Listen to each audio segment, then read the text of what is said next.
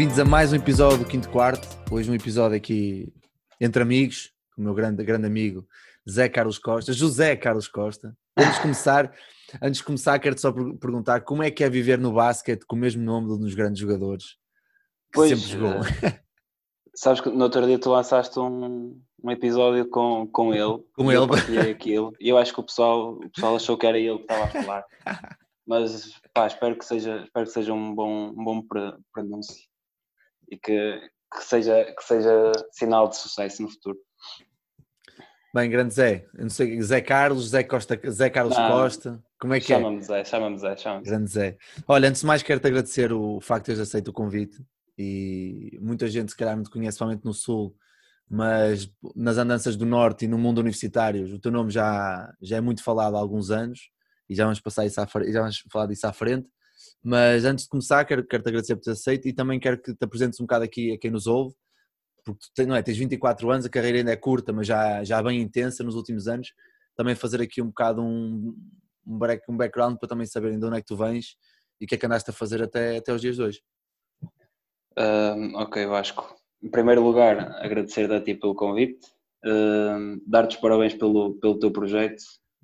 Já, já tiveste imensa gente a elogiar o projeto. Não vou, não vou alimentar-te mais o ego, acho que já, acho que já chega. Ah, mas acho que, que fica bem dar-te os parabéns pelo, pelo que estás a fazer. Ahm, eu comecei a jogar basquete no, no Sporting Clube Braga há- aos 12 anos fiz a minha formação toda no clube até ao escalão de sub-20, Hum, mas aos, aos 18 anos tirei, tirei o curso de, de nível 1 e, e aí já sabia mais ou menos que esse é- era o meu caminho. Nunca, nunca tive grande capacidade para, para meter a bola no cesto, portanto o caminho se calhar tinha que ser por outro lado. E, hum, e aos 18 anos fiz o curso nível 1, eh, fiz sub-14, sub, depois fiz sub-16 e hum, no meu último ano como jogador em sub-20, o, o João Chaves, na altura treinador da equipa sénior do Sporting de Braga, eh, fez-me o convite para ser adjunto dele e, eh, e assim me mantive durante três anos como adjunto dele, três anos e meio. Depois ele teve que sair por motivos profissionais e, e finalizei a época, a época passada nas séniores femininas do, do Sporting de Braga. Este ano estou, na, estou em Barcelos com a Sub-19 e adjunto do Pedro Maio nas séniores. Em paralelo com isto, eh, estava agora a finalizar a minha quinta época na, como treinador da Universidade do Minho, eh, sendo que esta foi a primeira em que só estava a treinar uma das equipas, estava a treinar a equipa feminina. Na, em 2016, eh, 15, 16, 16, 17 e por aí fora, estive sempre a treinar as duas equipas da, universitárias. Um, e, e é isto. Este ano também estava a fazer trabalho, também estava a trabalhar com a seleção sub- sub-16 distrital, juntamente com a Tânia Gomes. E, um, e é isto. É, é curto, já tenho aqui há, alguns jogos em cima, mas, mas ainda há muito para aprender, certamente. Muito bem, tu começas com, com, com 18 anos e quando começas e tiras o grau 1, já tinhas alguma ideia de que querias tentar eh, seguir este caminho ou era um- algo de, ok, vamos dar nos treinos ao mini basquete e depois logo, logo sabendo do que aqui sai? Eh, Pá, é assim, eu, eu como, como estava a dizer, eu, eu sei que hum, eu sabia que não tinha muito jeito para, para jogar, e, mas sabia que gostava muito do, do desporto. E quando, quando surgiu a oportunidade de ser treinador, eu já tinha, já tinha essa ideia de que pá, vou apostar nisto, vou apostar nisto. Não, até porque hum, na altura, no escalão de sub-20, acho que o Chaves já estava a preparar um bocadinho o caminho e gostava sempre de, de meter ao lado dele no, no banco e ia-me ia-me perguntando umas coisas e pá, que eu na altura se calhar não percebia tão bem e hoje em dia se calhar percebo que já era ele a abrir um bocadinho o caminho e a despertar-me o interesse. Uhum. E, e sim, pá, quando, quando aos 18 anos tiro o curso já, já estava ali mais ou menos com a ideia formada. Mas depois, claro que, que o gosto pelo, pelo treino e, e pela, por tudo que o, que o treino envolve começou a crescer e agora é, é um objetivo de vida. Muito bem, ou seja, mais aqui mais, mais um, um, um treinador jovem que, que sonha ou que, que, tem como objetivo viver do basquete. Estava no outro dia a falar com, com um treinador sobre isso e dizer que é bom ter esta noção de que há muitos, muita, muita malta jovem hoje em dia que Sim, realmente e... sonha disto e que quer fazer disto vida. E sabes que mais, mais, do que mais do que nós sonharmos, e quando digo nós estou a referir-me, obviamente, a nós os dois que estamos aqui, mas a tantos outros que, pá, que nós conhecemos e alguns deles tu tens dado voz. Mais do que sonhar e querer ser treinador, eu acho que há uma coisa muito, muito interessante, é que nós trabalhamos para, sabes? E uhum. uma coisa é nós dizermos que queremos, outra coisa é nós, nós irmos trabalhando e irmos evoluindo para, para realmente chegar lá. E temos visto imensa malta da, da nossa geração, alguns até mais novos, um, a trabalhar muito para isto e isso é muito interessante. Sim, ainda, ainda, hoje, ainda hoje, no sábado, o, o Miguel Ramos foi, foi. Sim, recebi há um bocado a, a notícia. Foi apresentado Ele... como treinador adjunto no Brandão no Luxemburgo. Exatamente, também exatamente. mandar-se de cabeça para o, o Luxemburgo. O Miguel, o Miguel que, foi, que acabou por ser o elo de ligação entre nós os dois. Sim, sim, sim. Eu ia mais, falar disso mais, mais à um, frente. Mais um treinador com, com um futuro pela frente. Pá. Aqui, por, por falar em, a, por falar em ligação e entrando aqui no mundo universitário, tens, tens memórias de como é que nos conhecemos? Opa, é, é assim, eu lembro-me, assim mais recentemente, ainda não sabíamos que íamos fazer o curso juntos, lembro-me que perdeste um jogo por falta de comparência. Lembro-me disso. Eu não perdi uh... um jogo, eu perdi o jogo. Eu perdi o primeiro jogo do Campeonato Nacional por falta de, por falta de e não passei aos quartos de final. Mas já vamos já falar Por causa dessa falta de comparência. Contra uh, vocês. Mas antes disso, uh, eu lembro-me que nós chegámos a jogar um contra o outro. Quando tu jogavas no Gaia e eu jogava no, no Braga. Agora, o momento, o momento ao certo eu não me lembro. Não sei se já falámos disto ou não, pá, mas olha, se já falámos, peço desculpa, mas eu olha, não me lembro. O último, o último jogo que eu fiz em Braga foi para a Taça Portugal, perdemos por 45 pontos, eu joguei 8 minutos e demorei 4 a ser expulso. mas, eu, mas eu aí já, Duas técnicas já era treinador. Já eras já adjunto de char, sim. Ah, foi, no ano okay. em que você, foi no ano em que vocês subiram.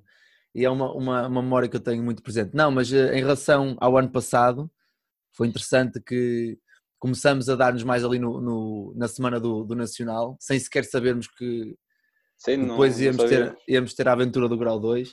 Mas aqui passando um bocado, ainda não chegando a esse ano, ao ano passado do, do, do Nacional, porque é um ano que está aí com uma faca nas costas, não, já, já está a passar. Já, já passou.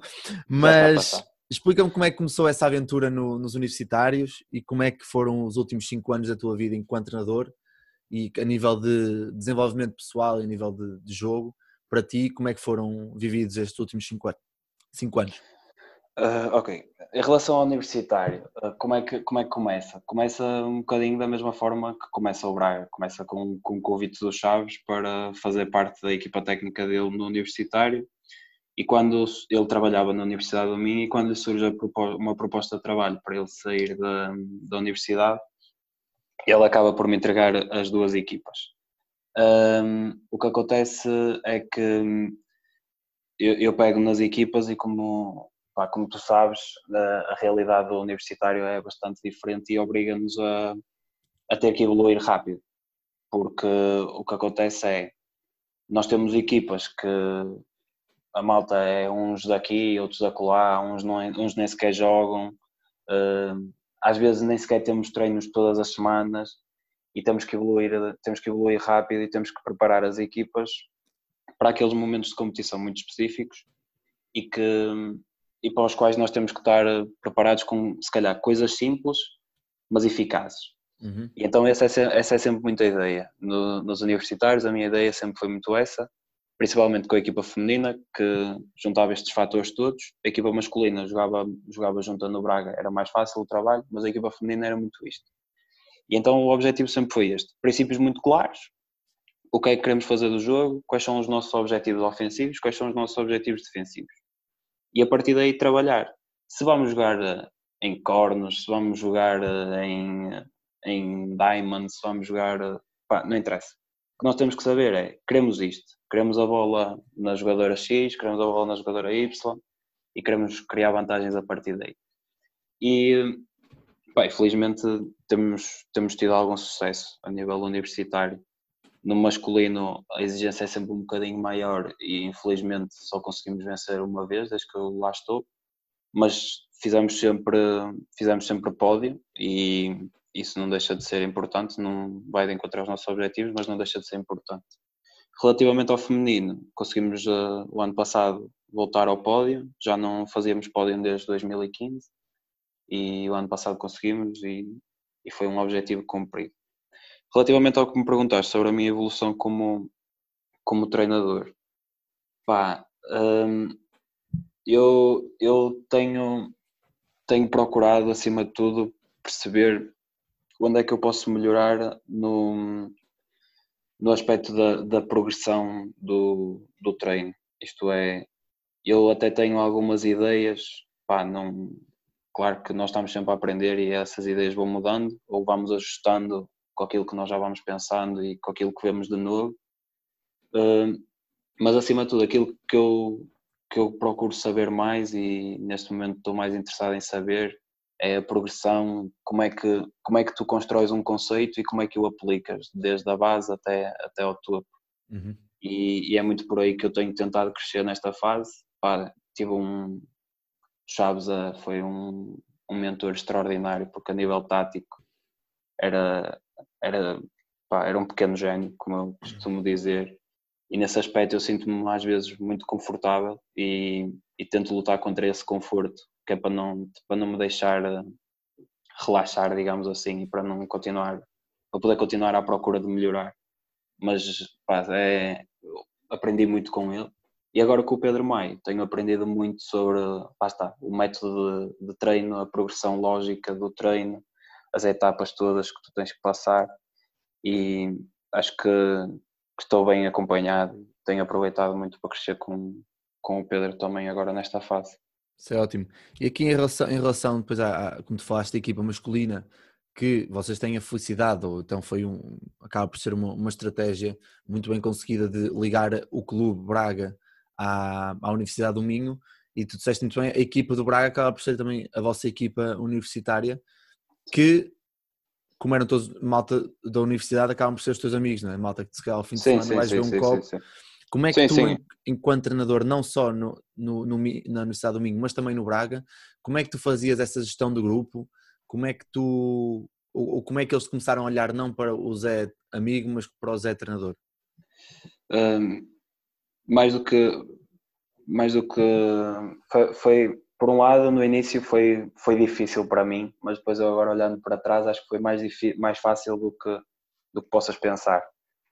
Um, eu estava eu quando comecei a treinar treinar na, na equipa sénior e na universidade eu treinava malta que jogou comigo uhum. Eh, eu costumo sempre dizer eu treinava aquele que era o meu capitão de equipa quando eu jogava e um, ehm, isso não deixa de ser estranho mas foi um processo muito natural em que hum, eu aos poucos fui mostrando que não estava ali só para ajudar só para sei lá pôr os cones toda uhum. aquela imagem não estava lá só para pôr os cones, estava lá mesmo porque queria, queria aprender e queria ajudá-los de alguma forma. E, e, eles acabaram por respeitar bastante isso e, e sabes que depois acabou por facilitar e, e o nós sermos amigos resultou em várias conversas em que malta, aqui somos todos amigos, lá dentro treinadores, jogadores e felizmente as coisas sempre foram correndo bem. Houve uma outra situação menos feliz na qual eu também reconheço culpas e, e que, que estão ultrapassadas, felizmente. E é como tu dizes, ainda hoje são os amigos com quem eu vou beber uns copos. E pá, acabou por correr tudo bem e acho que até foi uma, uma, força, uma força maior na, no nosso grupo, depois essa, essa ligação que já existia. Aqui, aqui a construção do, desse grupo no, no foro universitário, porque é um bocado diferente do que a competição normal. E vocês aí, nesse caso em que vocês, estando em Braga, estando no Minho, vocês entravam no, no grupo do CNS, do, do Centro Norte-Sul, E a, a qualificação era um bocado diferente da nossa no Porto e em Lisboa. Ou seja, nós no Porto e Lisboa eram dois, dois polos grandes onde fazíamos um campeonato interno e depois apurávamos três ou quatro e vocês faziam um campeonato uh, nacional, neste caso, sim. um campeonato em zonas, para, para, apurar, para apurar três equipas, não estou em erro, três ou quatro equipas. Sim, foi alterando ao longo dos consoante, anos. Mas consoante sim, modelo era esse, modelo era esse. Durante, durante essa, essas fases, o, Campeonato Nacional obviamente era um objetivo, mas como é que vocês encaravam cada fase que iam? Iam mais e, e alimentavam-se muito também do, do, do vosso processo de, de, de, amizade e de estarem juntos e aproveitarem os momentos, ou iam realmente com um objetivo competitivo muito bem definido e não havia grande espaço para, como nós conhecemos no mundo universitário, okay. para umas liberdades, como se costuma dizer. Então, então vou, vou-te dar a resposta sincera em vez da politicamente correta. um, pá, os torneios de apuramento, como nós éramos uma equipa no masculino acima da média, uh, eram momentos em que nós jogámos e sempre cumprimos, e isso orgulho-me de, de, dizer, sempre cumprimos, nunca falhámos com nada. Uh, mas eram, eram momentos também de lazer, obviamente. Eram momentos em que nós aproveitávamos para dinamizar o grupo. Muitas vezes acabávamos por levar malta a esses torneios de apuramento que eh, já não estavam na equipa do Braga, mas que por lá tinham passado e para, para reviver alguns momentos connosco. Uhum. E porque eu também gostava de lhes dar essa oportunidade, pá, porque, porque nós tínhamos um estatuto de atleta estudante na Universidade do Minho e que, pá, e aquela malta às vezes merecia precisava, isso. Precisava dos exames em setembro. Ah, e, e, e, iam lá e faziam por merecer, a cena é que faziam por merecer claro. porque cumpriam com todas as regras da equipa, nós explicávamos exatamente quais eram as regras da equipa. Não eram muitas, mas eram as que eram e eles cumpriam-nas. E, e nós sempre que fomos cumprindo os objetivos. Agora, quando na equipa feminina já era um bocadinho diferente, na equipa feminina já era um bocadinho diferente, porque a competição era mais dura e nós precisávamos trabalhar para nos qualificarmos e aí as coisas eram um bocadinho mais sérias, digamos assim. Mas depois, pá, no, nos campeonatos nacionais é, era a doer.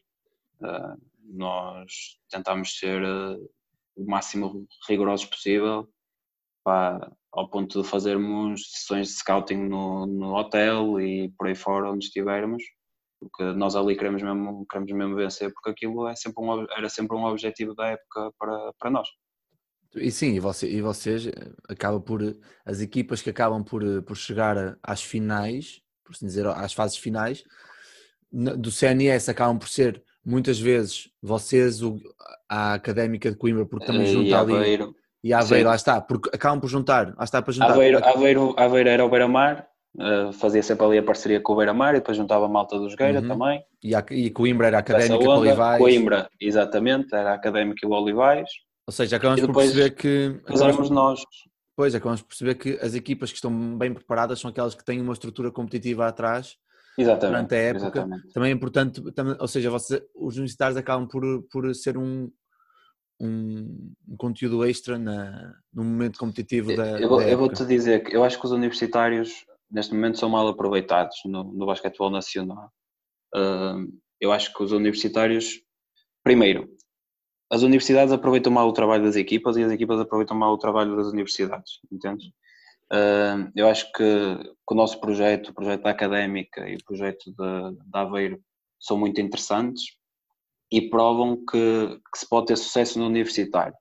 Agora, eu acho é que se pode provar também o contrário. Pode-se provar que o universitário pode dar sucesso a outras equipas com parcerias diferentes, com tentar fazer das equipas universitárias equipas federadas possam ser quase equipas satélite. Principalmente de... em, em associações mais pequenas, não é? Com menos poder. Exatamente. Muitas vezes fomos, fomos, a falar, por exemplo, da, se fomos à UBI, que muita gente vai lá cair por, por causa a, da. A UBI, a UBI neste momento tem uma equipa federada. Pois. A UBI neste momento tem uma equipa está, federada. Isso, que, e é um projeto interessantíssimo. Um projeto começaram a perceber que cai lá muita gente que já jogou basquete e que lá como como não há grandes, grandes hipóteses de, de, de, de equipas, criaram esse, uhum. esse projeto, assim como também o, a equipa de uh, não é Castelo Branco, é ou é Castelo Branco, que é o João Rocha que está lá.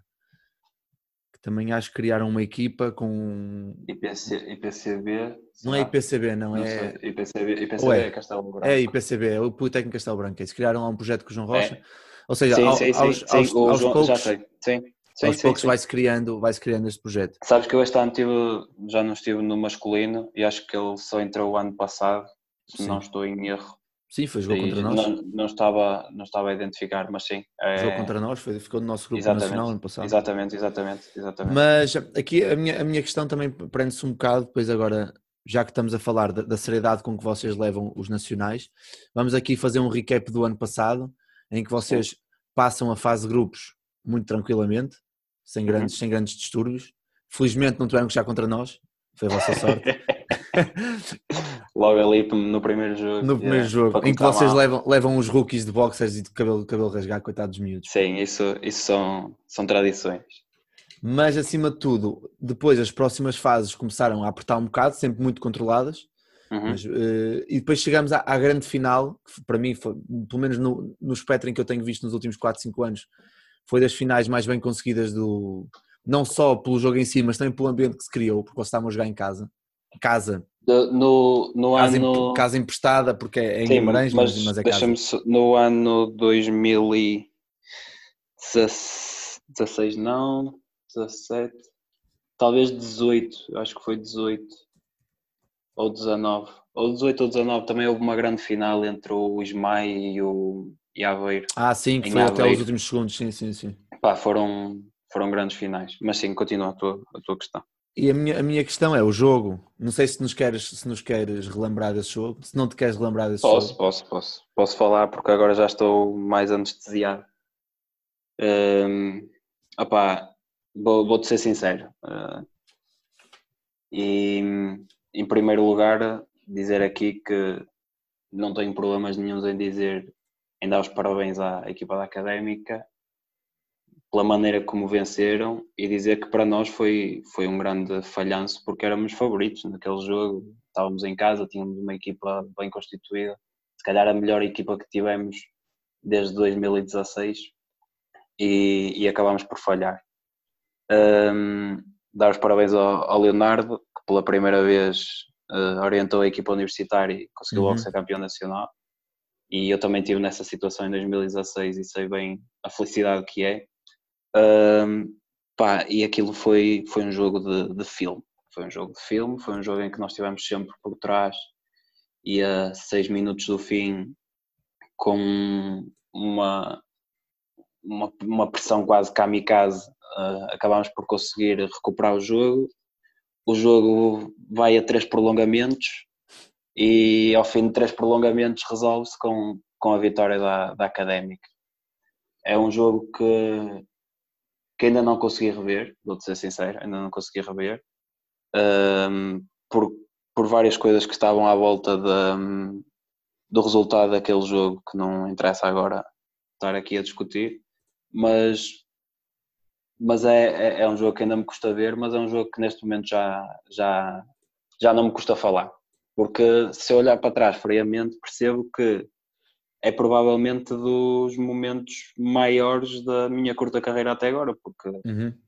pá, é, é como eu te digo, foi, foi um jogo de filme, foi um jogo de decisões atrás de decisões, foram duas horas e meia quase de, de decisões constantes e de pressão constante e não sei se no fim estava mais cansado ou mais triste, mas pá, hoje consigo olhar para trás com outra frieza e perceber que, que aquilo que aconteceu ali foi uma grande promoção ao basquetebol universitário e acho que as pessoas deviam olhar mais para o, deviam olhar para o basquetebol universitário com outra com menos preconceito acima de tudo, com Uhum. menos preconceito. Não, a verdade é que a verdade é que isto aqui é um mundo um bocado ingrato para, para quem anda aqui no, no basquete universitário, porque nós dependemos claramente de, de, de jogadores que jogam em situações competitivas eh, bem Ah, Vasco, agressivas. Diz, Deixa-me só dizer-te uma coisa sobre as dependências do basquetebol universitário. Nós tínhamos a melhor equipa, e não é desculpa, mas nós temos um jogador fundamental que é o Josimar. Não sei se, se tu identificas Sim. quem é, mas nós temos um jogador fundamental que é o Josimar, que porque há um preconceito relativamente ao desporto universitário, não só do basquetebol federado, mas também Do universitário. da em si. universidade em si Pois. Da universidade em si. E o Josimar chega-nos ao jogo vindo de um exame uh, a dois minutos do fim do, do tempo regular. Okay? O Josimar avisou que tinha a, a, a, semana do Campeonato Nacional com, duas ou com dois ou três meses de antecedência. E os professores não o deixaram adiar o exame. E aconteceu-nos a nós e não, é, não foi por isso que perdemos, porque tivemos imensas oportunidades para, para vencer, mas é um exemplo do preconceito que existe com o Sim, era, era isso que eu ia falar, porque era, era que eu ia falar, porque era um bocado ingrato para nós, somos, e eu também lá estive durante três anos, que somos treinadores do universitário, de termos que jogar muitas vezes sem saber com que peças é que podemos jogar. Exatamente, por exemplo, exatamente. No, Porto, no Porto fazemos competição semanal e então todas uma semana posso ter os três miúdos que jogam na Pro Liga mas na outra semana já não tenho porque tenho uma avaliação laboratorial à quarta-feira às três da tarde, que é quando ou porque, os clubes, ou porque os clubes não entendem. Porque os clubes o, não, não, não deixam. Mas, mas eu, eu aí, a questão dos clubes, dependendo do, do quão fundamental é o atleta para o clube e a estrutura do clube em si, eu ainda aceito que alguns clubes não, não, não deixem. Sim, há, há certas coisas, há certas coisas que eu também entendo, mas há outras mas, que. Mas o que, o que eu ia dizer é que o, o que tu falas e muito bem é que tu chegas a um campeonato nacional e, e, eu cheguei a um campeonato nacional e ganho, ganho dois jogos, espero com falta de comparência e não, parto, e não passo aos E não final. podes passar por causa disso. Sim. Mas isso já são outras histórias. A minha questão é, aí construímos também nós como treinadores porque passamos por muitas burocracias e a FADU Sim. nisso é, é, mestre, é mestre da burocracia, da, da burocracia e Sim. acho que também nos faz crescer muito a nível, a nível de, saber o que é que temos Logística que dizer, quando e... dizer e como dizer e mesmo, isso, e mesmo, e mesmo, de, mesmo de jogo, eu não sei se sentes isso, mas também acho que o facto de vocês terem a oportunidade de jogar em casa e o jogo ser um jogo como foi, que foi três prolongamentos, a ser, a ser eh, passado na, na fase do TV, com muita gente a uhum. ver, que toda a gente andou a falar desse jogo durante imenso tempo. Eu lembro na semana a seguir no, no Nacional Feminino, passei lá e toda a gente falava desse jogo, por ter sido lá, como é óbvio. E eu, e eu na altura, tinha que estar lá com uma cabeça pois, tu tinhas que estar e ainda lá. assim já... consegui, conseguimos, no feminino, fazer um bom resultado. A, a minha questão é, depois desse jogo, sent, sentiste que, que, realmente o universitário tem pernas para andar? E antes de responderes, eu tenho aqui uma, uma pergunta, que entra aqui com as perguntas do, dos ouvintes, do do Miguel, do, do Miguel, do Miguel Ramos, que olha, o grande Miguel Ramos, uhum. que pergunta se para ti o basquete universitário é uma, uma, uma, parte importante do, do basquete em geral para diminuir a taxa de desistência, tendo em conta que 60, 50% dos miúdos sub-18 que vão para a faculdade Sim. deixam de jogar. Sim. Um, por, por ordem, um, tentar responder à primeira questão. Eu, eu acho que o, o o arcabouço que nos dá uh, participar no campeonato universitário, às vezes com condições que nós não sabemos, uh, como eu te falei há um bocado da preparação, que é sempre muito incerta, de, de quantos treinos é que vais conseguir fazer, porque tu pedes à universidade e há sempre o espaço que está ocupado por alguém e é muito complicado. O arcabouço que nos dá participar no Nacional, o, os contactos que nos dá, mesmo entre nós treinadores, e acontece de haver imensos treinadores jovens e nós podemos partilhar lá algumas experiências. Eu acho que é muito importante para nós no nosso crescimento e naquilo que depois nós percebemos que, que o basquete universitário é. Eh, que a malta de, que só passou pelo federado não, não reconhece, não, não entende. Porque, porque eu acho que é isso, mais com preconceito às vezes é mesmo não entender, se calhar é mais por aí depois daquele jogo, eu, eu, eu acho que eu na altura não, não tinha frieza para isso e acho que facilmente compreendes, compreendes isso. Eu na altura não tinha frieza para pensar quais, quais poderiam ser as dimensões daquele jogo.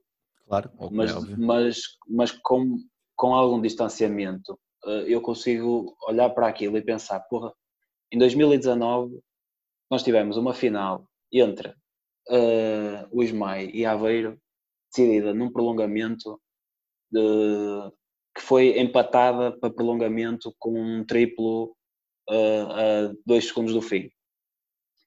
E no prolongamento Aveiro vence. Em 2019, também no feminino, nós temos uma final que é vencida pela Fadeu, com, dois, com dois lances livres, já sem segundo. tempo. Sim. Já sem tempo, já não havia tempo para jogar. A Fadeu estava a perder por um e a Gabriela marcou dois lances livres para vencer aquele jogo. Uh, no ano a seguir, em 2020, nós temos a. Ao contrário, aquela... Zé, 2018, 2019. Isso. Estás uh, já, eu não sou bom com datas, eu expliquei isso antes de, de começarmos. Depois, em 2020, temos o nosso.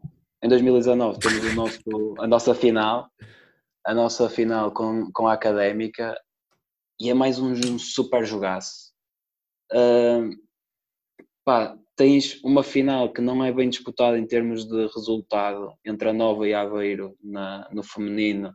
Mas que mas é um grande campeonato Nova, Nova, Pois, é um grande campeonato é, de Porta Nova. Extraordinário, pá, extraordinário o que eles fizeram e, e a atitude com que estiveram naquela final e é transmitido no Porto Canal.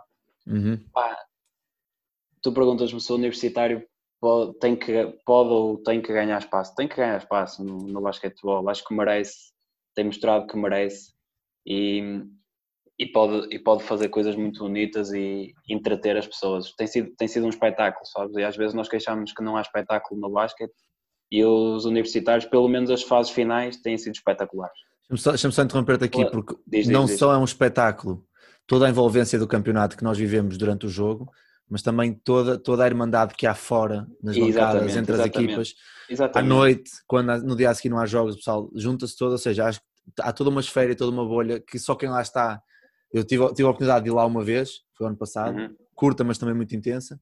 Mas a oportunidade de quem lá vai é realmente uma, é uma semana única é, é, e uma experiência de vida. É, é, é completamente diferente. Um, depois, relativamente ao que o Miguel perguntou, olha, eu, eu aqui há uns tempos estávamos no, acho que tu também estavas lá na, numa das palestras do Coach Corner com, com o Nuno no, da MVP uhum. uh, e eu entrevi lá dizendo aquilo que eu acho que, que pode ser feito e que também já dei há um bocado uma, uma luzinha sobre isso. Eu acho que as equipas universitárias podem perfeitamente ser equipas, por exemplo, equipas satélite de equipas federadas, em que consegues conjugar atletas da equipa principal que não estão a, com tanto tempo de jogo, consegue juntar atletas dos sub-18 dessas equipas que podem vir a ser atletas da equipa principal e que precisam de ganhar se calhar algum ritmo de jogo uhum. uh, em campeonatos séniores e consegue juntar atletas universitários, apenas universitários, que queiram continuar a jogar e que por algum motivo não o consigam fazer nos clubes. E, que dá, essa base, eu... que dá essa base para depois os sub-18 e os séniores A Exatamente, terem esse... e consegues fazer uma junção bastante interessante.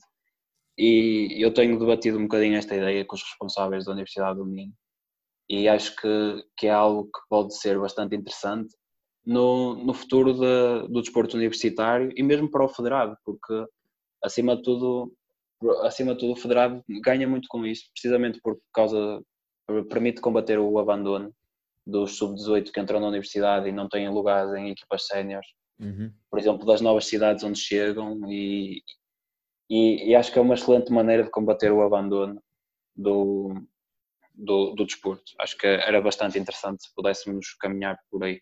Muito bem. Dentro agora do que tu falaste agora no final sobre hum, esta possibilidade de, de entrar aqui pelo mundo do federado dentro com, com as equipas universitárias, o Paulo Raminhos pergunta-te se tu vês isso como o papel fundamental do universitário e se achas que os, os antigos sub-20 barra sub-24 poderiam ser agora estes modelos sim, do, do, universitário? Sim, sim, sim, sem dúvida, sem dúvida. Acho que é por aí, acho que o caminho é por aí. No, nós deixamos de ter o escalão sub-20 e, e, há um grande debate sobre, sobre se o escalão de sub-20 devia ou não voltar. Um, e eu acho que mais fácil do que se calhar fazer um escalão de sub-20 é conseguir fazer estes mesmos acordos e desenvolver o desporto universitário nesse escalão de sub-20. Eu acho que é sub-25. Porque eu estou agora a pensar porquê? Porque nas universidades, a equipa universitária é até sub-25. Portugal foi sub-25. Eu estava-me a esquecer disto. Há um bocado falávamos do que, do que o desporto universitário. Ah, fizemos um terceiro lugar nas fizemos um terceiro lugar nas universidades. É verdade. Okay? Nós fizemos um terceiro lugar nas universidades com o, com o Ricardo Vasconcelos, que esteve aqui contigo no outro dia, e que foi extraordinário, foi espetacular a, exibição daquelas miúdas, foi, foi incrível. E, hum, e nós temos que perceber que, que é um caminho, é um caminho que nós podemos percorrer e que está a ser desaproveitado. E, e acho que sim. Escalão de sub-20, sub-25, um, acho que devia ser, acho que devia ser responsabilidade da universidade, das universitários.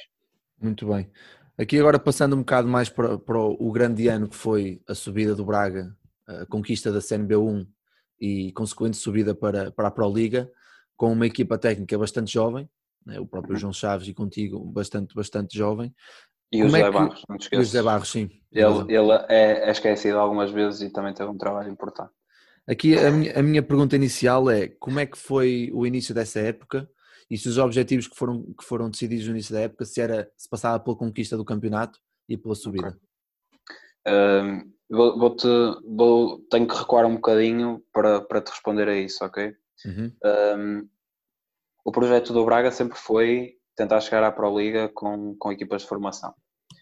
Um, e há aqui uma série de fatores que se conjugam naquele ano. O primeiro deles é a, a perseverança e a resiliência dos Chaves em acreditar sempre que podemos fazer melhor e, e mesmo quando eu era sub-20 como jogador um, e já existia equipa sénior, ele conseguiu sempre ir mantendo uh, os jogadores fundamentais daquela, daquela geração já, naqueles uhum. anos. Uh, o Pedro Dias, o André Batista, o mesmo o Luís Araújo uh, e por aí fora.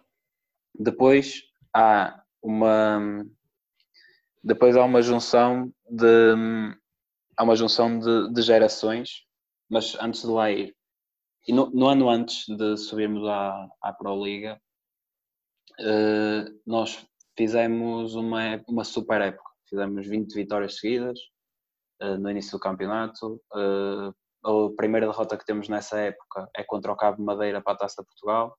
Já acho que era. Oitavos de final, não foi? Na eventual, exato, na eventualidade de ganharmos aquele jogo, acho que íamos à Final 8. Sim, sim, sim. Uma coisa assim do género. Uma equipa da CNB na Final 8. E, Jogámos contra o Cabo Madeira, com uma equipa ainda de malta sub-18 a entrar, que, já, que era a próxima, a próxima fase deste processo. Uh, fizemos uma época extraordinária e perdemos a, a hipótese de subida a dois segundos do fim do penúltimo jogo da época, em que estávamos a perder com a Académica e mais uma vez a Académica.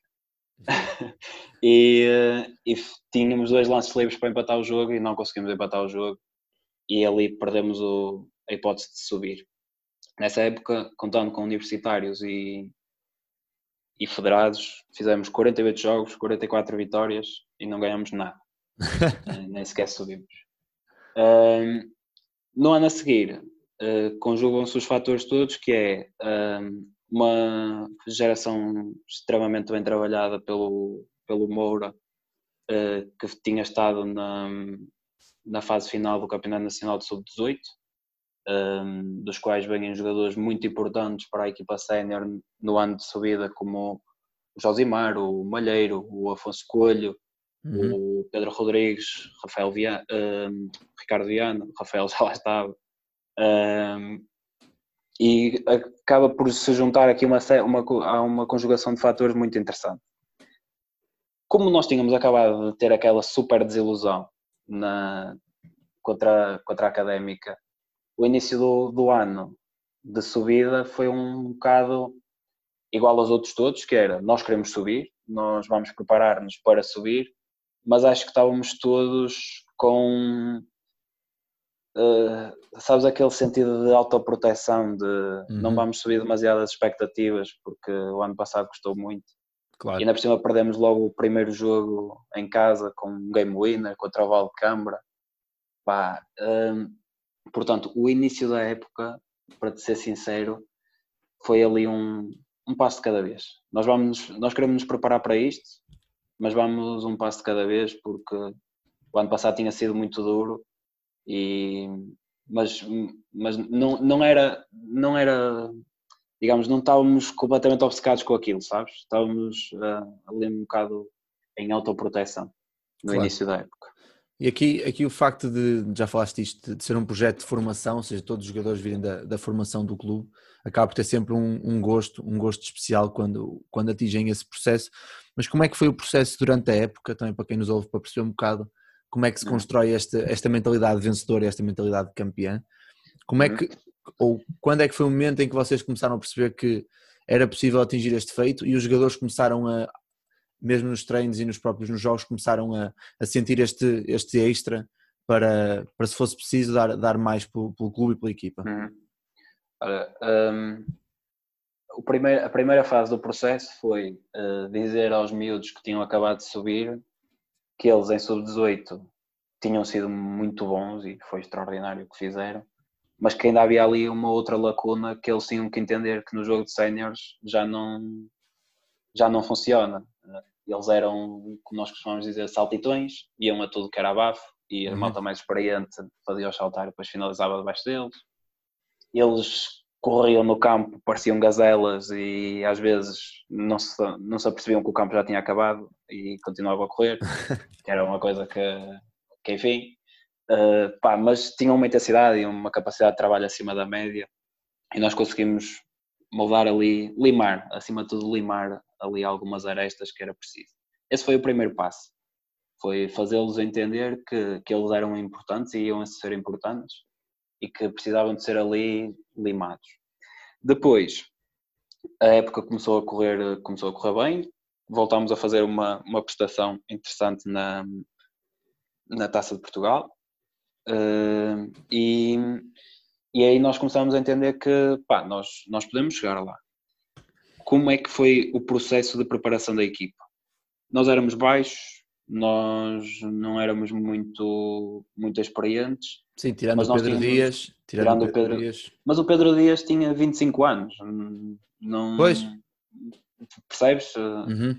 Não era propriamente um jogador experiente, já, tem, já era provavelmente o que tinha mais experiência no clube, porque já tinha saltado, já tinha estado no Barcelos, na Liga, já tinha estado no Maia, uhum. uh, mas ainda assim tinha 25 anos, ainda era um, ainda é um jovem. Uh, e, uh, e, nós tínhamos que perceber quais eram as nossas condições. E então o que nós pensámos foi, ok, nós vamos pegar nesta malta toda, vamos pô-los a ser muito bons a ler, uh, vamos pô-los a ser muito bons a ler os princípios básicos do nosso ataque, que era uma ou duas saídas bloqueadas e jogar muito bem o bloqueio direto central. e vamos pô-los a correr vamos pô-los a correr, mas a correr com critério, não é correr até saírem do campo. Vamos pô-los a correr com critério. Pá, e éramos uma equipa que corria muito e jogámos contra muitas equipas, eh, contra muitas equipas com malta mais velha, que já alguns, alguma malta, lembro na altura o Valdecambra tinha o Marco Gonçalves e o Jorge Singh, o Valdecambra foi o nosso, os nossos, nossos maiores adversários, o Jorge Singh e o Marco Gonçalves tiveram carreira na Liga e, e estavam, estão a, acho que o Jorge Sim ainda joga neste momento, mas consegues compreender que o ritmo dele já, já não era claro. o mesmo de miúdos de 18 anos acabados de vir do, do sub-18. É? Que é o que se passa com muitas equipas na, na, na, na, CNB1 e, na CN, e mesmo na CNB2, uh, eh, um bocadinho diferente, mas na CN1 isso acontece bastante. E então esse foi o nosso plano. Ok, vamos aproveitar isto, mas vamos, vamos aproveitar que eles correm, mas vamos ensiná-los a correr. E quando, quando conseguimos começar a construir a nossa ideia de jogo, baseada muito em run and gun, run and gun, lançar muitas vezes, lançar muitas vezes, pá, acreditando uhum. sempre na filosofia de que se nós lançarmos 100 vezes e a outra equipa só lançar 70, a nossa, uh, a nossa probabilidade de ganhar é maior. Mesmo, mesmo, mesmo que a nossa porcentagem seja baixa, a nossa probabilidade de ganhar vai ser maior. E foi muito, foi muito nisto. Quando começámos a perceber que, que realmente estávamos a ficar perto, e que aquilo era um objetivo, pá, aí sim. Uh, o que estava para trás da época passada uh, foi esquecido e foi ali um, um espírito de grupo, espírito de família, acima de tudo, porque era, éramos uma família ali dentro, muito forte, muito forte mesmo, foi espetacular. E, e pá, e, e correu tudo bem. Houve momentos em que achámos que as coisas podiam ter sido, podiam ter acabado, uh, com o nosso sonho, mas, mas felizmente correu tudo bem. Claro.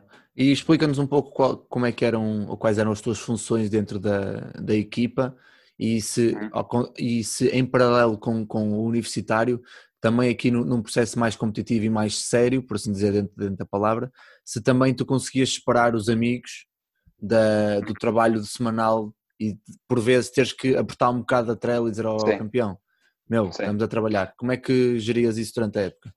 Uh, relativamente, vou-te vou responder ao contrário, vou-te responder primeiro a isso. Mais uma okay. vez, o que, eu, o, que eu te, o que eu te dizia, e isto é, isto é 100% verdade. Nós acabávamos os jogos e íamos todos beber um copo juntos.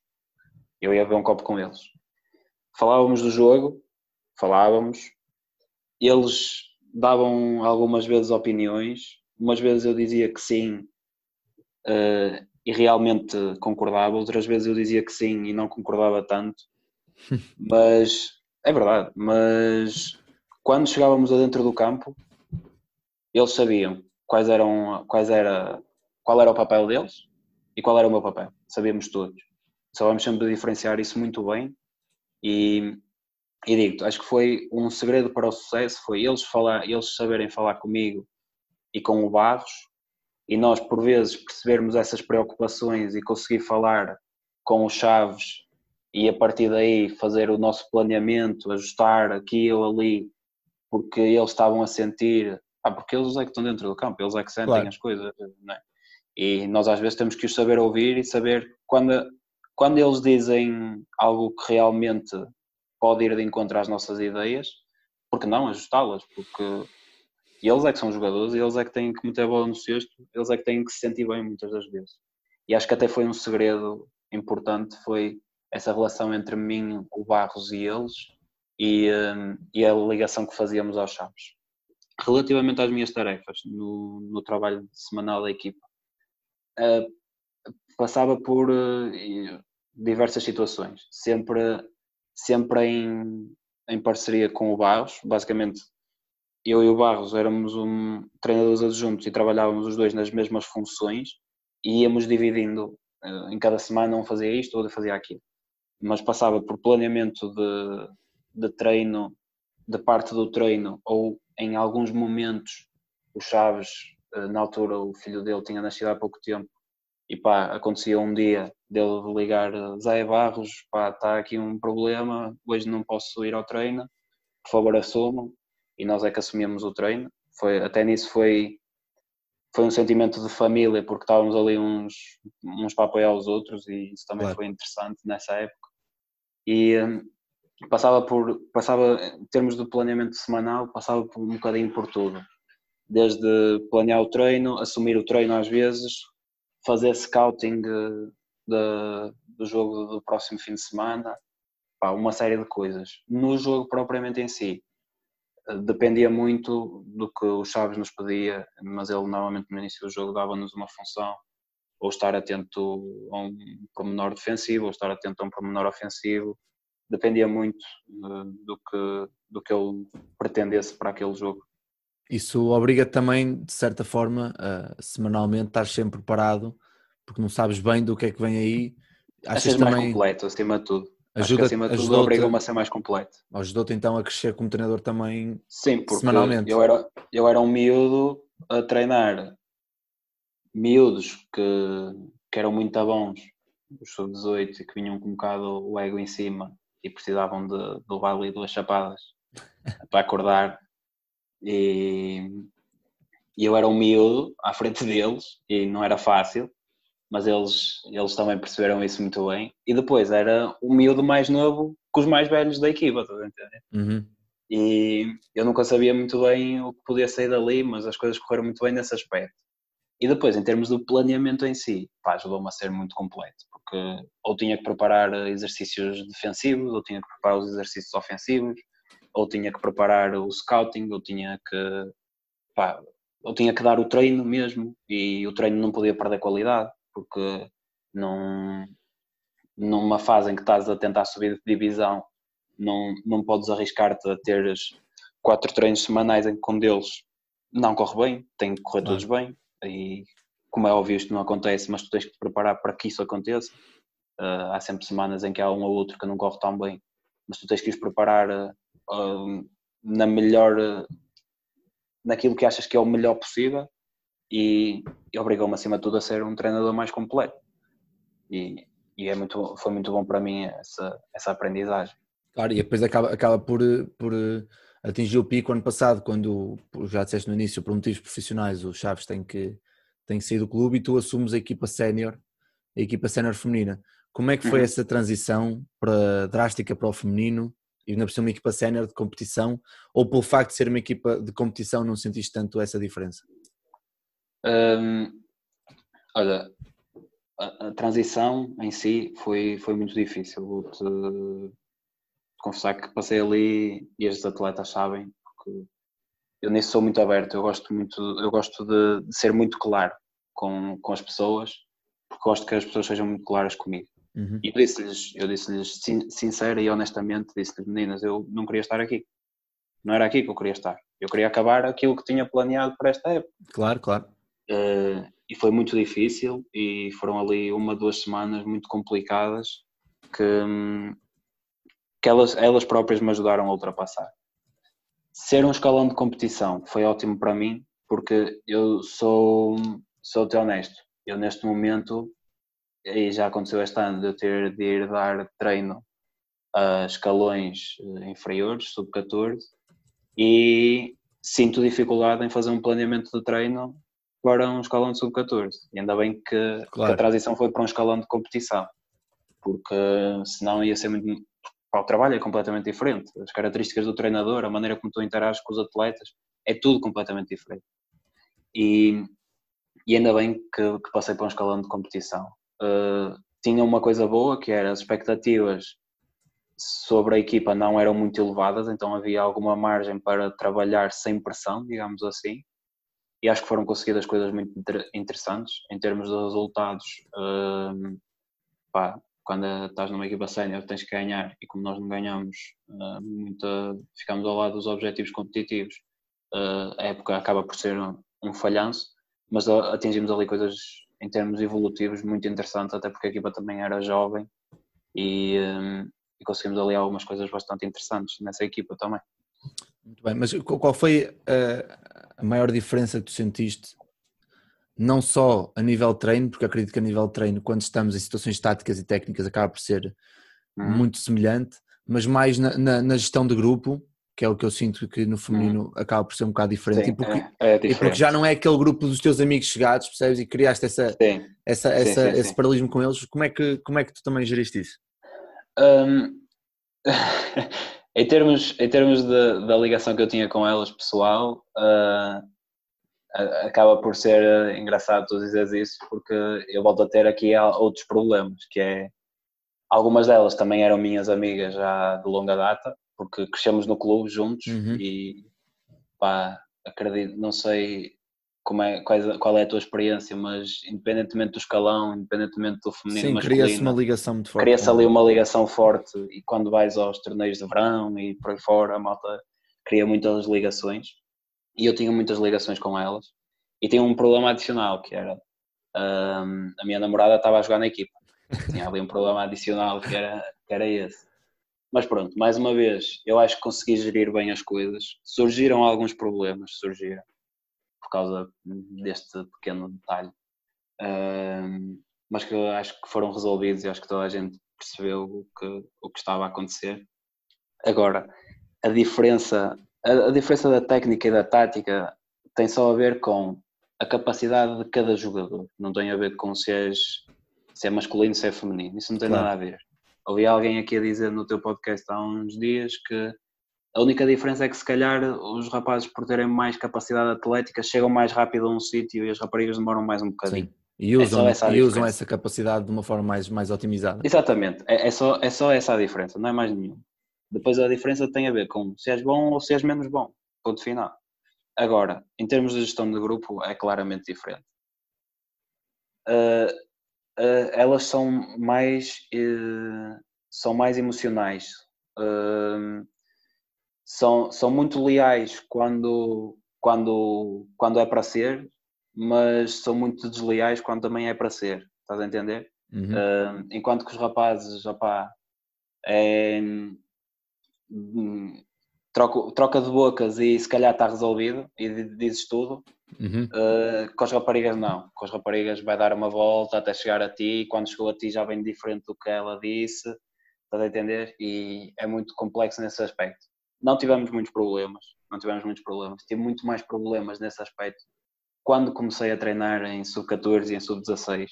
Também são idades muito mais complicadas. Claro. O ano passado não tive tanto esses problemas de longe. Acima de tudo, tinha uma equipa de, de miúdas pá, adultas e, e com, com personalidade. E lá está. Acho que também, mais uma vez, o facto de já nos conhecermos há muitos anos de fora de, da relação treinador-jogador ajudou porque elas tinham, tinham mais à vontade para falar comigo quando era necessário e eu sempre as pus à vontade para, para o fazer. Muito bem, passando agora aqui um bocado mais para a frente para, para o nosso verão, que foi um verão, foram aí 11 dias bastante intensos. É, é que, que o, verão, o, verão, tem 3 meses, mas parece que foi só aquilo, não é? Foi yeah. tão intenso, parece que foi só aquilo. Eu queria também desses aqui um bocado uma explicação de como é que tu viveste todo, todo o grau 2, ou todo o nível uhum. 2, porque acho que é uma coisa que, que se fala pouco e que é, e que é interessante, opa, é uma experiência diferente, é uma experiência vivida muito intensamente, são muitas horas, faz uhum. muitos amigos, muitos contactos e também, para terem um contexto, quem nos está a ouvir, nós fomos no autocarro, compramos bilhete, não, não marcamos lugar no bilhete e ficamos e lado a lado. E ir lado a lado. e ficamos lado a lado. E foi uma viagem, como é óbvio, a falar de basquete o, o tempo todo. Acabou por vir o Araújo, o, era o Araújo, não? Era o... Não, o Bruno. O Bruno. O Bruno, o Bruno connosco também, Bruno. depois a aventura começou quando chegamos. Mas a... o, Bruno apareceu assim, out of nowhere, e tu, oh, o Bruno! Yeah. Não, mas depois a, a aventura, depois gostava que desse aqui também um, um bocado do teu lado, mas a aventura começa quando nós chegamos à Covilhã, estão 39 graus. Queres que fale do café? O grande café, o grande café que nós tomamos, mas melhor que isso, o táxi que nos deixou no ponto de cima da faculdade quando era para o ponto de baixo. E o senhor da cantina que nos ah, deixou, deixou, nos deixou, isto aqui tem muita, muita perna para andar, nos deixou, ah, deixou, deixou que, que nós deixássemos as nossas malas na cantina com tudo aberto para nós nos beber um café com um rapaz que foi super simpático. Temos muitas Olha, histórias para contar, mas explica-me primeira... um bocado como é que tu viveste esses, esses 11 dias. Pá, sobre as histórias, acho que se começarmos, nunca mais saímos daqui. acho que se isto começar a ficar muito longo, depois o pessoal também desiste e tu também não queres isso. Mas dizer só uma coisa que foi toda a gente naquela cidade, pelo menos na área que nós passamos, desde o senhor da cantina, o senhor do táxi, a, eh, a senhora do café do, do primeiro dia, mais a senhora do cafezinho onde nós íamos, uh, pá, aquela gente são todos uns santos, fomos super bem acolhidos, foi, foi incrível, foi incrível, nada a dizer. Em relação, em relação ao, ao curso, pá, é muito intenso, é muito intenso, é, são, são muitas horas, uh, são, são muitos dias, muitas horas seguidas, e lembro-me do, do grande Paulino dizer algumas vezes que aquilo é um Big Brother, aquilo é um Big é. Brother. Nós estamos ali naquela, naquela, naquela bolha e parece que o mundo lá fora parou para nós não existe mundo lá fora e nós estamos só ali naquilo. A aprendizagem é muita, a troca de ideias é ainda maior, os contactos são muitos. Uh, acho que é uma coisa que acontece naturalmente, é as pessoas deixarem de falar tão frequentemente uh, como fazíamos lá, porque Pá, nós lá estávamos ali e eram as pessoas com quem nós comunicávamos. Era 24 sobre 7, era Big Brother é, autêntico. Era Big Brother e, e, é normal que depois as pessoas se afastem um bocadinho, mas pá, guardo comigo muitas pessoas que, que conheci lá e agora vamos nos encontrando aí nos pavilhões e, e é, é bom sempre reencontrar essas caras. Mas é, é uma aprendizagem enorme acho que temos que agradecer muito ao professor Barato, ao professor Henrique Vieira, surreals ao, ao, André, ao André, Martins. Ao André Martins um, porque a partilha, a partilha deles é, é, sempre muito generosa, dura às vezes, e, e nós sabemos disso, mas acho que quando nós queremos isto, às vezes tem mesmo que ser assim e nós temos que, que saber, às vezes, levar uma, uma outra reprimenda e, e um, calma lá, miúdo, que ainda tens muito para aprender. E achas e, que, é aqui, aqui, muito, muito por causa disso, que eu também senti muito isso, mas achas que estes 11 dias acabam por te dar uma, fazer uma retrospectiva de se realmente queres alguma coisa com o basquete ou não? Eu digo isto Olha, porque a, mim, a maneira, a, mim... a, maneira que nós, que nós no, no nosso apartamento arranjamos de, de, começar a desanuviar um bocado era termos o nosso hino, o hino diário, sim, acordar sim, com sim. música nova. Que eras, tu, aquilo, que eras tu responsável. Eras aquilo acaba por entrar ali num, num numa espiral que se não tiveres nós, nós também a motivação ali, certa... Braga, Porto, Covilhã, Madeira, Venezuela, nós tínhamos Lisboa, nós tínhamos mais do que motivos para, para mas achas, achas que diferentes. Mas achas que o facto de ser tantas horas e tu fazes uma retrospectiva realmente de será que eu tenho motivação certa para estar aqui? Será que é realmente isto que eu quero? passa muito por, eh, por, por essa, essa, essas, esses pensamentos durante a semana. Eu digo isto porque havia dias que eu acordava e dizia o que é que eu estou aqui a fazer, meu? Mas que, depois... que acordavas e não apetecia. Pois, estamos a falar que estávamos sempre às duas, três da manhã ou a falar sim, ou a acabar trabalho. vezes, sim, isso, isso é que é extraordinário. Que é, eu lembro-me de, de, uma noite que fiquei acordado com, com o Paulino só a falar sobre, sobre drill drills de, que ele fazia com os miúdos e que ele me estava a tentar passar. E depois no dia a seguir eu pensei, porquê? Mas porquê é que nós ficámos até às três da manhã a falar disto? Não, não havia tempo hoje. E eu vou-te dizer, um, a, a, mim não afetou. Vou-te ser muito sincero, não afetou, nunca, nunca tive em dúvida, nunca me pôs em dúvida. Mas houve pessoal que passou mal ou pessoal que passou mal e que, e que aquilo estava a fazer pouco sentido para eles e, e eu compreendo, é, é, muito duro, é muito duro, eu acho que tem a ver muito com a maneira de ser de cada um, não, não, não tem a ver com, com resistência ou seja o que for, tem a ver com a tua maneira de ser. A, a mim não me afetou, felizmente, mas, mas assistimos lá a pessoal que, que as coisas já não estavam a correr bem para eles que, que estava a tornar-se bastante difícil. Mas acho que depois de passarem essa provação, se calhar percebem que o caminho é, é para a frente, não é? digo eu. Mas aqui, aqui a situação do depois da passagem para, para o Barcelos e que está entra aqui nessa transição do, entre o grau 2 e, e o Braga. Uhum. E nós falamos muito sobre a situação de porque estávamos muito na mesma situação de sairmos do clube do nosso coração com uma situação diferente. Como é que foi para ti deixar, deixar o Braga, que foi o clube que te acolheu como jogador, que te criou como jogador e treinador, que se formou, para uhum. ires abraçar outro projeto, outras pessoas, outra cidade uh, e outras mentalidades de, de basquetebol? Uh, olha, eu faço primeiro uma distinção, que é o Braga formou-me como jogador, mas o Chaves formou-me como treinador. Isso é uma okay. distinção que eu, que eu faço sempre, porque a verdade é que foi ele que apostou sempre em mim. Foi ele que, que investiu em mim. Um, foi, foi, eu sa, saio do Braga com, com tristeza uh, da maneira que é, não, não interessa estar aqui a falar, saio com alguma tristeza, mas uh, saio com motivação de saber aquilo que quero para a minha vida e, e que abraçar um novo projeto vai ser, vai ser bom para mim. Uh, é um projeto onde chego e sou super bem tratado, é um projeto onde chego e conheço um treinador, que é o Pedro Maio, que não, não nos conhecíamos absolutamente lado nenhum, e deposita grande confiança em mim e dá-me liberdade para, para errar e para, para trabalhar. E, e acaba por se tornar uma, uma transição fácil ou não tão difícil, porque senti-me senti, muito bem-vindo, sabes, àquele uhum. clube. Um, e se não houvesse, se calhar, a ligação que havia com o Braga, se calhar tinha sido uma troca perfeitamente tranquila.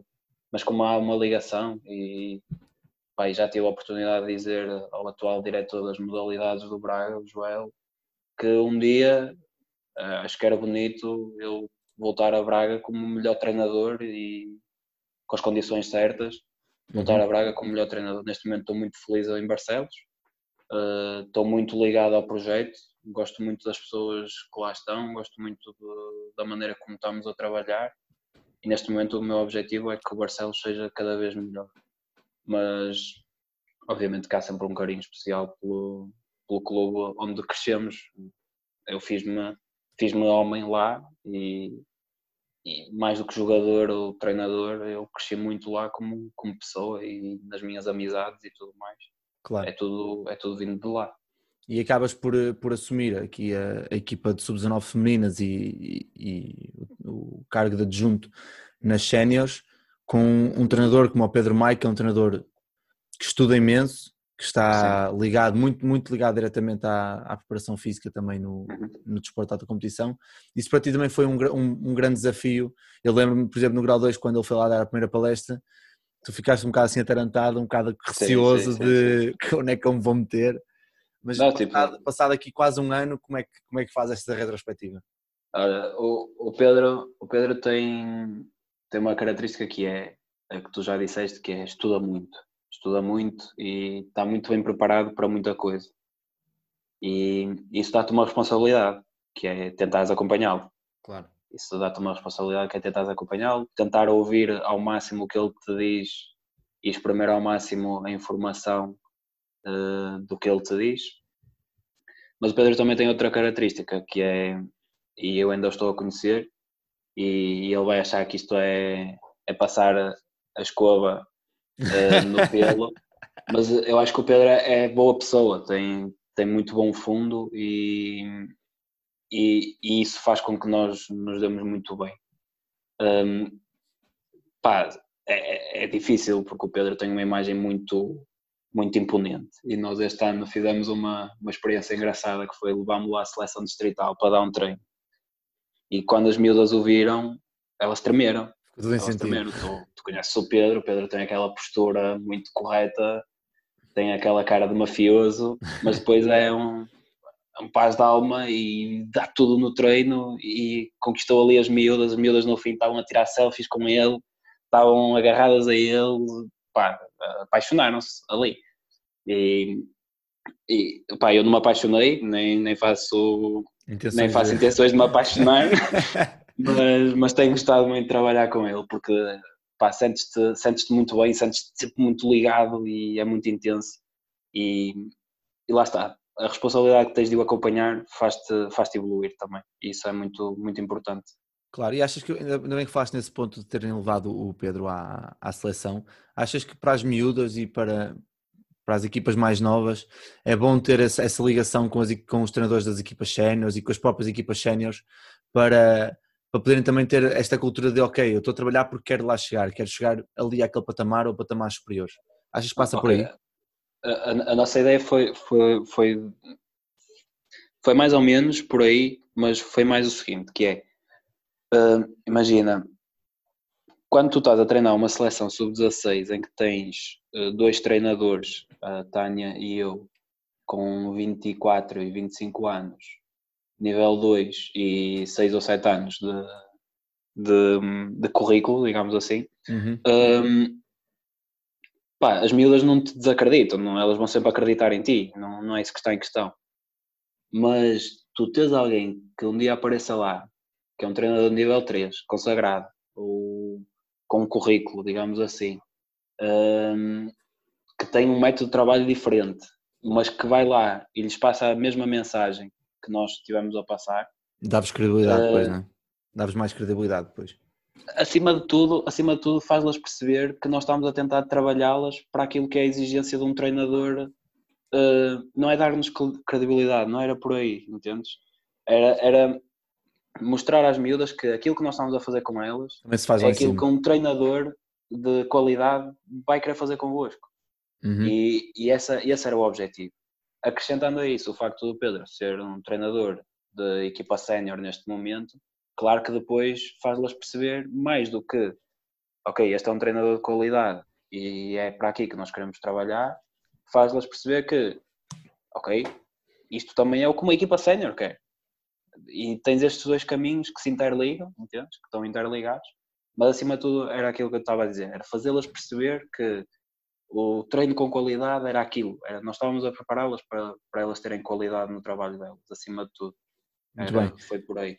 Zé, antes de terminarmos aqui uma, uma pergunta que eu tenho para ti, porque vou-te conhecendo aos poucos e, e no grau 2 eu perceber muito isso, a pessoa séria e, e, trabalhadora que és. Onde é que tu, tu tens agora 24, este ano fazes 25, uhum. onde é que tu te vês daqui a 5 anos? Quais são os teus objetivos a, a, curto, a médio prazo para daqui a 5 anos? Se é que já os tens, porque há malta que não, que não vê, vê muito bem por aí as, a, a carreira. Tens, Olha, não tens? Eu... Como é que estás a pensar em alguma coisa? eu, eu não tenho não tenho os objetivos eh, propriamente limitados no tempo, sabendo que uhum. isso é um, um erro. Uh, normalmente os objetivos devem ser limitados no tempo para, para tu saber se os estás a cumprir ou não, não é? Mas eu tenho, tenho ideias e, e à medida que as coisas vão acontecendo eu vou também reformulando um pouco. Uh, eu quero chegar o, o, mais longe possível na profissão de treinador. Não quero, eu não quero fazer ser treinador por uh, em part-time ou o que seja. Eu estou a fazer, estou a acabar o meu curso de mestrado em tecnologia química e alimentar, que nada tem a ver com o treino, mas estou, estou a acabá-lo para me dar alguma base de sustentação se este plano A não funcionar. Uh, mas aquilo que eu quero é ser o melhor possível na profissão de treinador. Quais são os passos? tornar-me profissional. Uh, acho que é o primeiro passo. Depois, depois pode, pode acontecer muita coisa. Uh, eu, eu tenho acompanhado as tuas conversas e muita gente fala do ir lá para fora e não é que, que eu não acredito que isso seja, seja bom, antes pelo contrário, tenho a certeza que deve ser ótimo. Uh, mas eu acho que há muito conhecimento aqui e às vezes nós podemos também aprender aqui tens é que ter o engenho e a sorte de, de lá, de lá chegar. No outro dia dizia-te, eh, a conversa que tiveste aqui com o Ricardo Vasconcelos foi um autêntico, um autêntico clinic. É, o Ricardo é um treinador com o qual eu tento aprender sempre que o ouço. Um, e como ele há tantos, e como ele há tantos, e que nós podemos aprender muito. Com isto te digo, se é ir para fora, se é ficar cá e aprender com os de cá, uh, pá, não sei, eu quero, quero estar pronto para quando as oportunidades aparecerem. Esse é o meu plano, é estar uhum. pronto, ser o melhor possível agora, para se uma oportunidade aparecer, eu a conseguir agarrar. E depois disso acontecer, preparar-me ainda melhor, ser melhor uh, hoje do que era ontem e sempre assim. Esse é o meu, meu maior plano. Muito bem, Zé, antes, antes de, de fecharmos, quero só agradecer mais uma vez por, por esta quase hora e meia de, de, conversa, tanto em off como, como no episódio, que era muito mais, porque se nós não começássemos a gravar ia, ia correr mal, ia, ia correr mal, mas pá, quero-te agradecer porque realmente foi, conhecemos em situações muito esporádicas, campeonatos nacionais e tudo mais, e entre amigos, mas depois claramente ali no, no grau 2 percebemos que temos linhas muito, muito parecidas e que nos identificamos um com o outro, e daí eu também te, querer ter, ter trazido cá porque és um treinador jovem mas que já tem ideias muito bem, muito bem pensadas do que quer, como quer e porque já passaste por, por situações de grande stress como treinador que na nossa idade não é uma, uma coisa outra, muito uma que não é uma coisa muito natural, que já tens, já tens provas dadas como treinador uh, no norte do país e também quis, quis dar-te este, este espaço para, para te dar a conhecer um bocado mais também ao, ao público. Por isso quero-te agradecer mais uma vez e não sei se queres dar aí algum toque antes de despedir, como toda a gente faz. Sim. Tiraste é notas é de que ouves todos. É isso. Uh, primeiro, agradecer-te o convite, dizer que, que é, que, é, um prazer para mim fazer, fazer parte deste teu projeto que tens tido. Pá, tem-te corrido bem, digamos assim. És um gajo que te estás a safar. uh, pá, foi, é como tu dizes, conhecemos assim quase do nada, mas acho que, que temos aqui uma cumplicidade interessante porque somos parecidos em algumas coisas. Eu acho que tenho, tenho aprendido algumas coisas contigo e espero também aprendas algumas coisas comigo. Acho que, seja pelo que for, serei sempre melhor treinador do que tu. uh, mas acima, acima de tudo, uh, pá, agradecer-te este espaço uh, de, de, conversa. Espero que, que sirva para, para alguém, seja para o que for, Porque... Basta uma pessoa, eu costumo dizer sempre isso, basta, basta é, é uma pessoa. E, imagina, tens aqui o, o, sei lá, o Fernando Sá, o Ricardo Vasconcelos, o Moncho, depois tens o Zé Costa, tipo assim, do nada. Mas, mas acho que, é, que, isso, é que é, isso é que é interessante no teu projeto, é que estás a dar espaço assim ao pessoal, ao pessoal mais jovem para poder vir aqui também partilhar um bocadinho da nossa curta experiência e acima de tudo mostrarmos que pá, há uma nova onda que vem aí, um Exato, tsunami é novo que vem nos próximos anos. É, é mais por aí. O, é mais por aí. o professor Carlos Pinto dizia no outro dia que ficava contente por ver isso pá, e espero que, que pelo menos alguns de nós não o desiludamos e possamos possamos fazer, fazer alguma coisa que com ajudar essa malta mais, mais experiente no basquete e mostrar-lhes que estamos aqui fortíssimos para Não, vai correr bem, vai correr fazer bem coisas boas. E para quem está desse lado, e se também forem treinadores jovens ou mesmo atletas que estão a, a passar agora para o fim da formação, não, não deixem de, de acreditar no, no, que você acredita. Eu mesmo não deixei e a oportunidade apareceu-me. Eu este ano tive uma das maiores experiências, se não a melhor experiência da minha curta carreira enquanto treinador e espero que todos os anos, que é um dos objetivos que eu tenho, sejam sempre melhores do que o ano anterior. Nem sempre é possível, mas, mas pelo menos pelas experiências que temos podem sempre ser. Por isso, não, como, como eu já não digo há muitos episódios desde o início, questionem as pessoas porque ou não, não, ou não, é, não é garantido. eu sim que estava a perder, este, estava a perder este, este foco desta, desta Foi questão. a primeira coisa que tu me disseste, pai. Foi a primeira coisa que tu me disseste e agora não ias dizer no episódio. Por isso, a todos um grande abraço e, a, e até para a semana. Um abraço.